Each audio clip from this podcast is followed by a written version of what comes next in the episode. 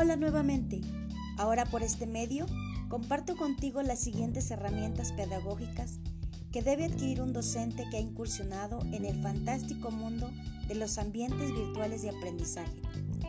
Para iniciar, primeramente recordamos que una competencia es un agrupamiento de aprendizajes, habilidades y actitudes con los que cuenta una persona para realizar ciertas actividades en diversos ámbitos de su vida cotidiana o laboral.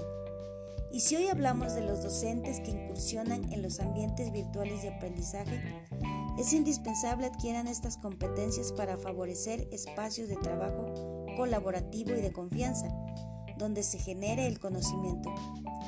Hablemos entonces de otras tres competencias, las pedagógicas, de investigación y evaluativas. Las pedagógicas son las que están conformadas por conocimientos, habilidades, capacidades, destrezas y actitudes que posee el docente para intervenir de manera eficiente y adecuada en la formación integral de los estudiantes. Pero es importante recalcar que no solo son importantes el que sepa manejar las plataformas o las herramientas tecnológicas, sino que también posea amplios conocimientos de la materia, a decir que las competencias pedagógicas incluyen que el docente sea un buen curador de contenidos. Al hablar de la parte pedagógica, no podemos hacer de lado la importancia que tiene la tutoría, donde el docente tiene la oportunidad de impulsar de una manera más personal al alumno a construir y reforzar sus aprendizajes, de manera que trabajando en sus áreas de oportunidad puedan crear verdaderos hábitos de estudio los que permiten que se sientan acompañados y seguros de lo que pueden alcanzar y construir. En segundo lugar, están las competencias de investigación.